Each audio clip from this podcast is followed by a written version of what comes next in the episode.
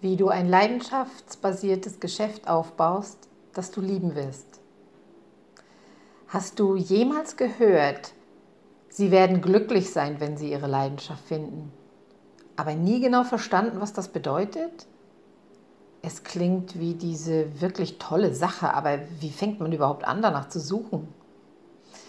Die Suche nach der Leidenschaft fühlt sich an wie die verkorkste Schatzsuche aller Zeiten.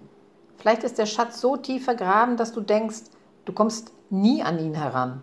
Du brauchst eine ganze Mannschaft, die dabei hilft, ihn auszugraben, oder er existiert überhaupt nicht. Der Prozess, der nötig ist, um deine Leidenschaft zu finden, wie sie aussieht, wenn du sie gefunden hast und ob es sich um ein Hobby und nicht um eine Leidenschaft handelt, ist viel anders, als wir denken. Zu Beginn tauche ich mal ein in den Unterschied zwischen Leidenschaft und hobbybasiertem Unternehmen. Wie du deine Leidenschaft finden und erkennen kannst, was du willst und wie du ein besseres Gefühl dafür bekommst, wohin du in diesem Leben gehen willst.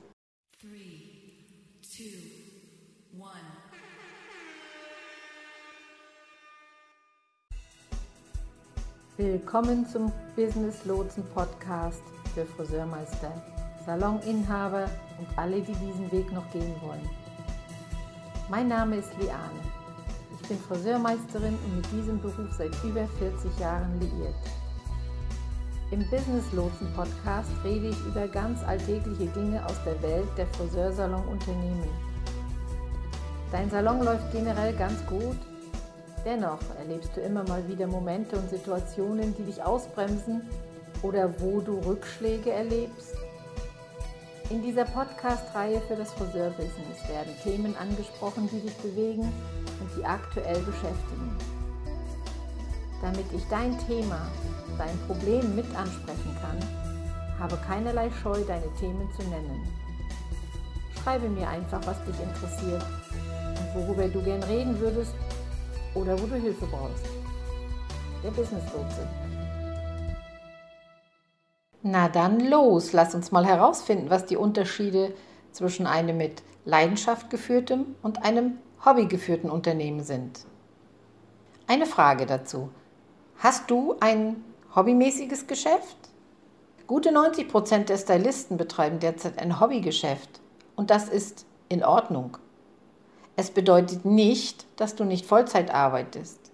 Es bedeutet nicht, dass du nicht liebst, was du tust. Es bedeutet auch nicht, dass du nicht richtig erfolgreich sein wirst. Die meisten von uns verbringen einen Teil ihrer beruflichen Zeit als Hobbyisten, aber wir müssen realistische Erwartungen darüber haben, wie das Leben aussehen wird, wenn unsere Karriere im Hobbybereich liegt. Es gibt einige große Unterschiede zwischen Hobby und leidenschaftsbasiertem Unternehmen, einschließlich des Erfolgspotenzials. Das heißt, man kann in einem Hobbygeschäft ganz gut Geld verdienen, aber eben nicht außergewöhnlich viel Geld. Man kann damit den Lebensstil der Freiheit leben, was für die meisten von uns zutrifft, die in diese Branche gegangen sind.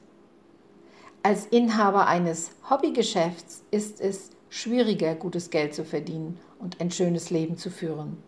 Ein Leben, in dem wir unsere Familie an die erste Stelle setzen, in Teilzeit arbeiten und unsere Gäste und der Gemeinschaft mit unseren besten Fähigkeiten dienen. Wenn das unsere Ziele sind, wird es nicht funktionieren, ein Hobbyist zu sein. Für das vorher genannte Ziel müssen wir in der Passionszone sein, also eine Passion, eine Passion haben. Verwende diese drei Kriterien, die ich jetzt nenne, um zu beurteilen, ob du ein Hobbyist bist oder schon ein leidenschaftliches Unternehmen führst.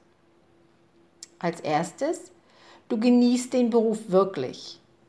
Die meisten Menschen ergreifen einen Beruf, weil er ihnen Spaß macht und sie denken, dass sie ihr Leben damit verbringen können. Nehmen wir mal Sammelalbum als Beispiel. Vielleicht bist du gerade bei einer Freundin und du siehst, wie sie ein Sammelalbum gestaltet. Dir gefällt, was du siehst und du probierst es auch. Du siehst einen Kurs darüber oder du siehst ein Beispiel dafür und merkst, dass es sehr viel Spaß macht. Du gehst los und kaufst das ganze Zeug, die Aufkleber, den Binder, die schicke Schere und die ganzen Stifte. Du bist so aufgeregt, kannst es kaum erwarten anzufangen. So haben sich die meisten von uns bestimmt gefühlt, als sie in diese Branche eingestiegen sind. Erinnerst du dich noch daran, als du dich für die Ausbildung angemeldet hast und an den Tag, als du dein Friseurhandwerkszeug bekommen hast? Oder erinnerst du dich an das erste Mal, als du jemandem Farbe aufgetragen hast und dieses Gefühl hattest, oh mein Gott, wie glücklich bin ich, dass das mein Job ist. Ein zweiter Part. Du gehst durch Höhen und Tiefen. Dem Sammelalbumbeispiel folgend machst du ein paar Bücher hintereinander und verschenkst ein paar davon. Die Zeit vergeht, das Leben wird ein bisschen hektischer und das alles verzehrende Hobby, welches deinen Esszimmertisch eingenommen hatte bisher, wird in riesige Tupperwarenbehälter gepackt. Man schiebt sie in die Garage und denkt, man holt sie später wieder raus, wenn man mehr Zeit hat. Machst du das auch mit deiner Karriere? Nimmst du dir eine Auszeit und sagst dir, dass du gerade ein wenig zu sehr beschäftigt bist? Es ist ja im Moment alles gut, es läuft ja alles gut, also kannst du erst einmal dein Geschäft etwas an die Seite legen. Es wird zwar von dir gepflegt, indem du immer mal wieder nach dem Rechten siehst, aber es steht gerade nicht im Vordergrund. Du setzt dich nicht mehr jeden Abend hin, um an deinem Geschäft zu arbeiten. Wenn du dich hinter den Stuhl stellst und denkst, ah, ich will gar nicht hier sein, dann stimmt etwas nicht.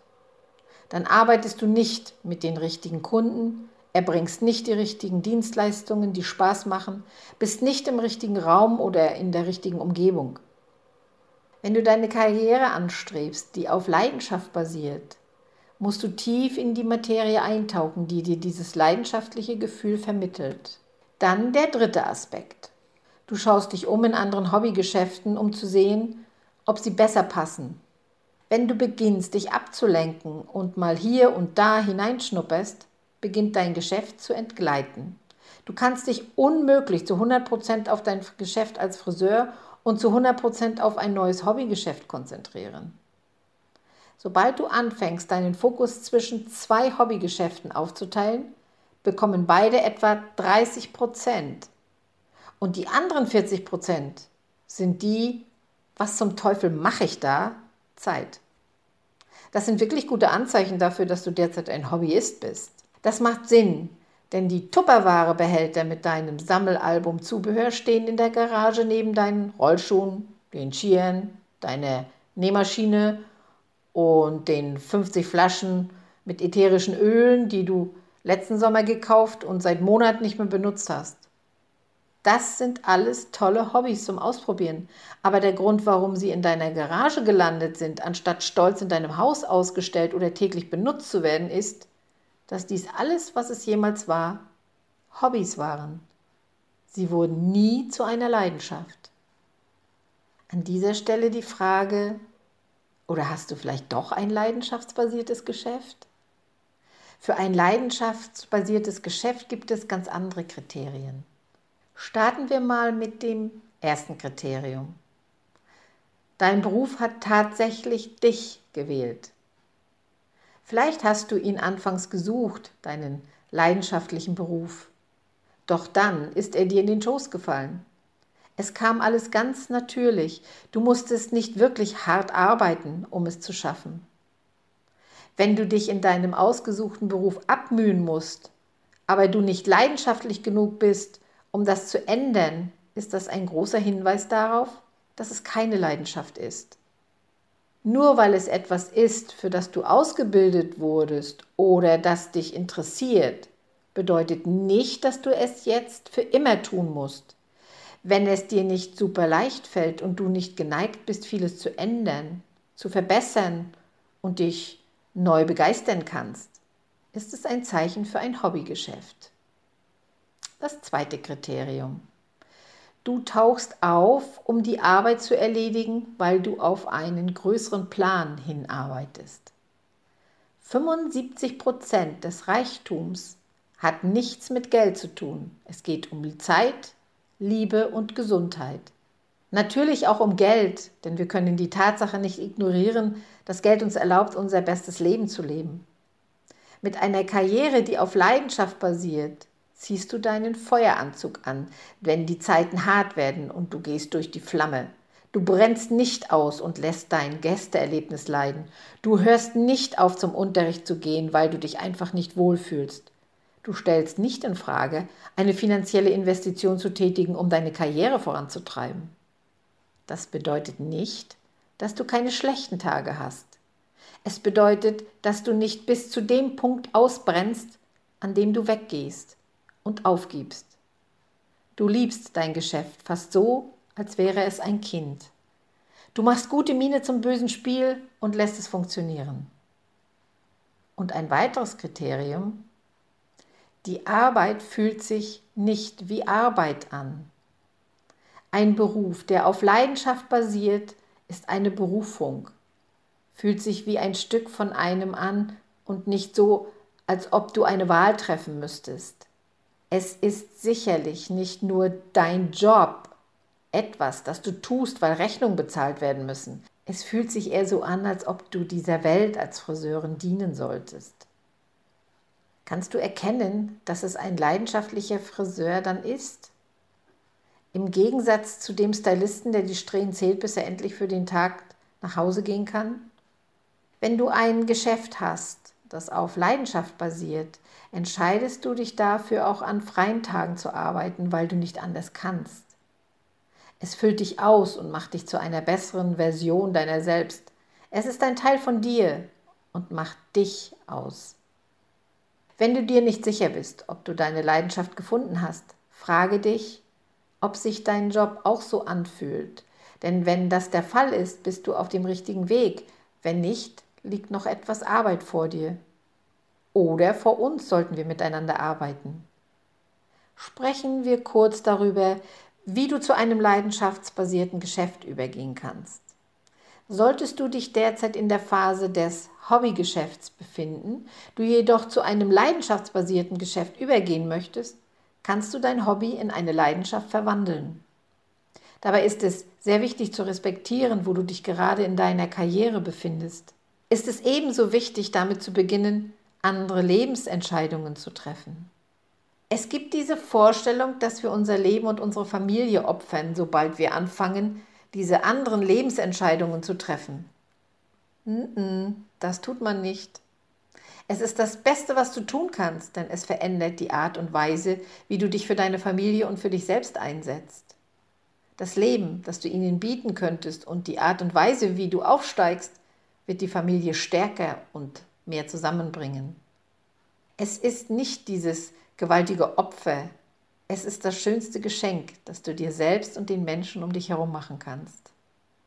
Schauen wir mal auf den besten Weg, deine Leidenschaft zu finden. Wenn du auf der Suche nach deiner Leidenschaft bist, frage dich, was du besser kannst als jeder andere.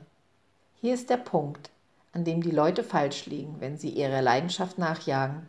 Was sie tun, sie schauen auf jemanden, den sie bewundern und wollen, dass das ihre Leidenschaft ist das macht keinen Sinn. Denn du kannst nicht der Leidenschaft eines anderen nachjagen. Du musst deine innere Arbeit tun und herausfinden, welche Gabe du hast, mit der niemand konkurrieren kann.